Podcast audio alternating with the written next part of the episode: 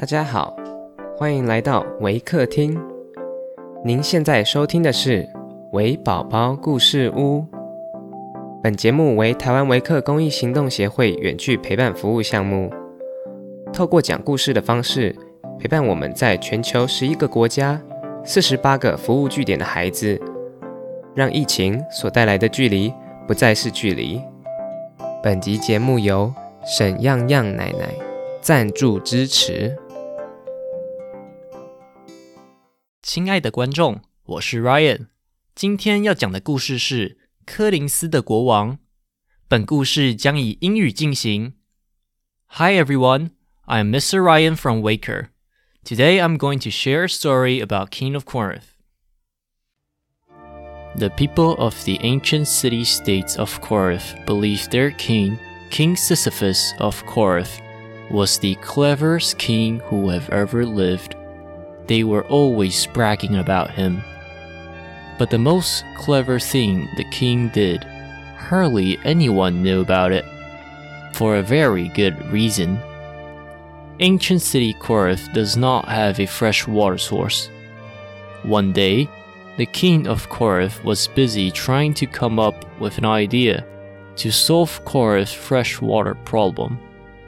He saw Zeus fly by, carrying a lovely female river spirit in his arm. That's Zeus, sighed the king. What a troublemaker. Soon after, the river god Asopus flew by. Have you have you seen my daughter? He asked the king, If you will give my city a source of fresh water, I will tell you what I saw. King Sisyphus answered back. Immediately, a crystal clear stream of fresh water bubbled up. Zeus took her that way, the king pointed. The king knew Zeus would be very angry when he heard what the king had done.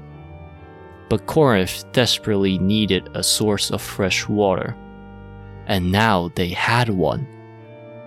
Sure enough, Zeus was furious. He told his brother Hades to take King Sisyphus down to the underworld immediately. According to ancient Greek tradition, people must put a coin in the mouths of the people who had died for them to enter the afterlife. When they tell you I'm dead, do not put a gold coin under my tongue. King Sisyphus whispered urgently to his wife. Being a good wife, she did exactly as the king had asked her. Because the king was a very important person, Hades himself met the king at the river Styx, the entrance of the underworld. Because no gold coin was placed under his tongue, the king arrived at the entrance to the underworld as a poor beggar. Where is your gold coin? Hades demanded to know. How can you pay for a trip across the river Styx and arrive in the underworld? The king hung his head in shame. My wife was too cheap to pay for the passage. Hades' mouth fell open. You go right back there and teach that woman some manners. Hades sent the king back to Earth immediately, where he was magically alive and well again. The king and his beloved wife laughed when he told her about it, but he never told anyone else. You never know when the gods might be listening.